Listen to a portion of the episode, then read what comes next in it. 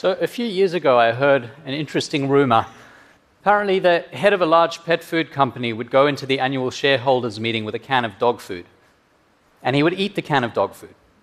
And this was his way of convincing them that if it was good enough for him, it was good enough for their pets. This strategy is now known as dog fooding, and it's a common strategy in the business world. Doesn't mean everyone goes in and eats dog food, but business people will use their own products to demonstrate that they feel that they're confident in them. Now, this is a widespread practice, but I think what's really interesting is when you find exceptions to this rule. When you find cases of businesses or people in businesses who don't use their own products. Turns out there's one industry where this happens in a common way, in a pretty regular way, and that is the screen based tech industry. So, in 2010, Steve Jobs, when he was releasing the iPad, described the iPad as a device that was extraordinary, the best browsing experience you ever had, way better than a laptop, way better than a smartphone. It's an incredible experience. Now, a couple of months later, he was approached by a journalist from the New York Times, and they had a long phone call. And at the end of the call, the journalist threw in a question that seemed like a, a sort of softball.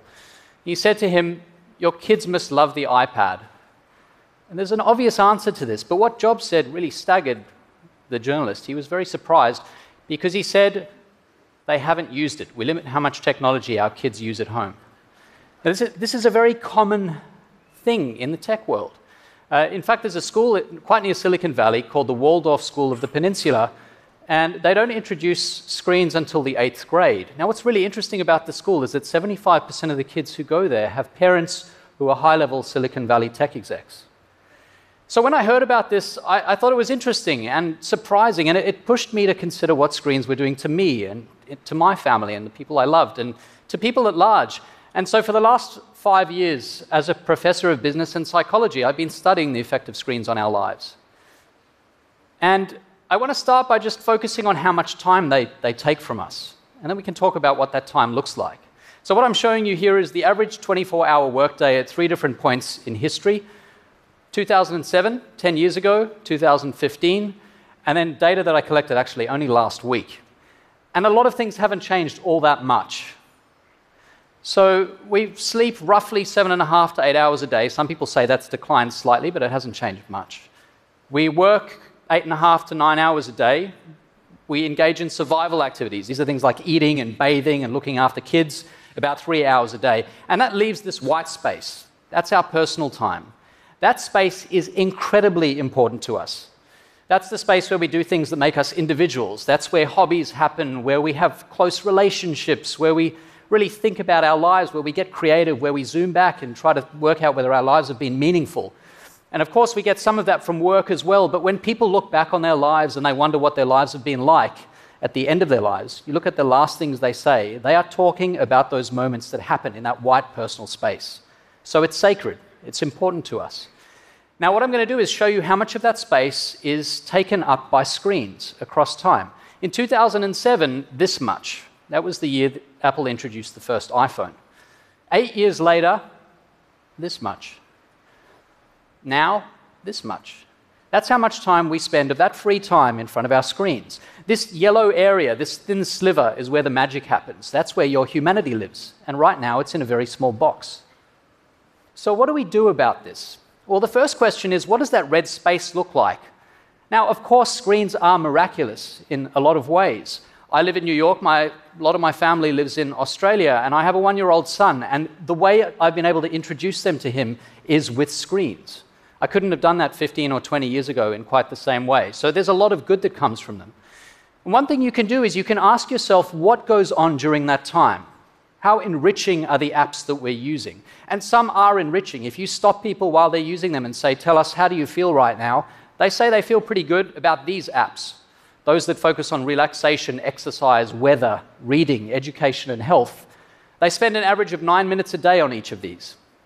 These apps make them much less happy. About half the people, when you interrupt them and say, How do you feel, say they don't feel good about using them.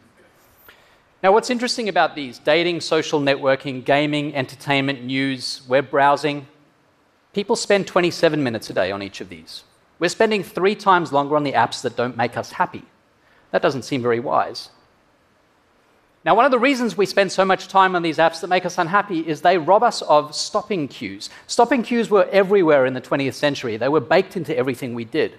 A stopping cue is basically a signal that it's time to move on, to do something new, to do something different. And think about newspapers. Eventually, you get to the end, you fold the newspaper away, you, you, put it aside. The same with magazines, books, you get to the end of a chapter, prompts you to consider whether you want to continue you watched a show on TV, eventually the show would end, and then you'd have a week until the next one came. So there were stopping cues everywhere.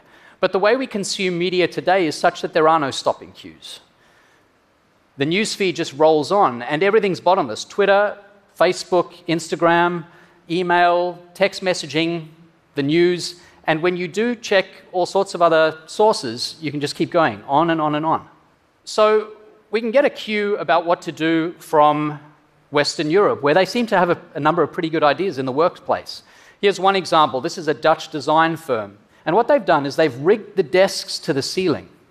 And at 6 p.m. every day, it doesn't matter who you're emailing or what you're doing, the desks rise to the ceiling. Four days a week, the space turns into a yoga studio. One day a week into a dance club. It's really up to you which ones you stick around for. But this is a great stopping rule because it means that at the end of the day, everything stops. There's no way to work. At uh, Daimler, the German car company, they've got another great strategy. When you go on vacation, instead of saying this person's on vacation, they'll get back to you eventually, they say this person's on vacation, so we've deleted your email. this person will never see the email you just sent. You can email back in a couple of weeks, or you can email someone else. And so.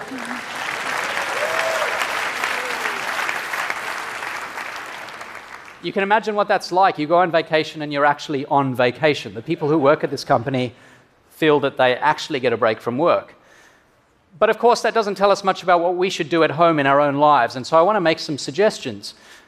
You know, it's easy to say between, say, 5 and 6 p.m., I'm going to not use my phone. The problem is 5 and 6 p.m. looks different on different days. I think a far better strategy is to say, I do certain things every day. There are certain occasions that happen every day, like eating dinner. Sometimes I'll be alone, sometimes with other people, sometimes in a restaurant, sometimes at home. But the rule that I've adopted is I will never use my phone at the table. It's far away, as far away as possible. Because we're really bad at resisting temptation, but when you have a stopping cue that every time dinner begins, my phone goes far away, you avoid temptation altogether. At first, it hurts. I had massive FOMO. I struggled. But what happens is you get used to it. You, get, you overcome the withdrawal the same way you would from a drug. And what happens is life becomes more colorful, richer, more interesting. You have better conversations. You really connect with the people who are there with you. I think it's a fantastic strategy. And we know it works because when people do this, and I've tracked a whole lot of people who have tried this, it expands. They feel so good about it that they start doing it for the first hour of the day in the morning. They start putting their phones on airplane mode on the weekend. That way, your phone remains a camera, but it's no longer a phone.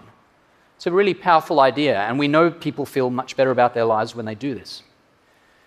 So, what's the take home here? Uh, you know, screens are miraculous. I've already said that, and I feel that it's true. But the way we use them is, is a lot like driving down a really fast, long road. And you're in a car where the accelerator is mashed to the floor, it's kind of hard to reach the brake pedal. And you've, you've got a choice. You can either glide by past, say, the beautiful ocean scenes and take snaps out the window, and that's the easy thing to do. Or you can go out of your way to move the car to the side of the road, to push that brake pedal, to get out, take off your shoes and socks, take a couple of steps onto the sand, feel what the sand feels like under your feet, walk to the ocean and let the ocean lap at your ankles. Your life will be richer and more meaningful because you breathe in that experience and because you've left your phone in the car. Thank you.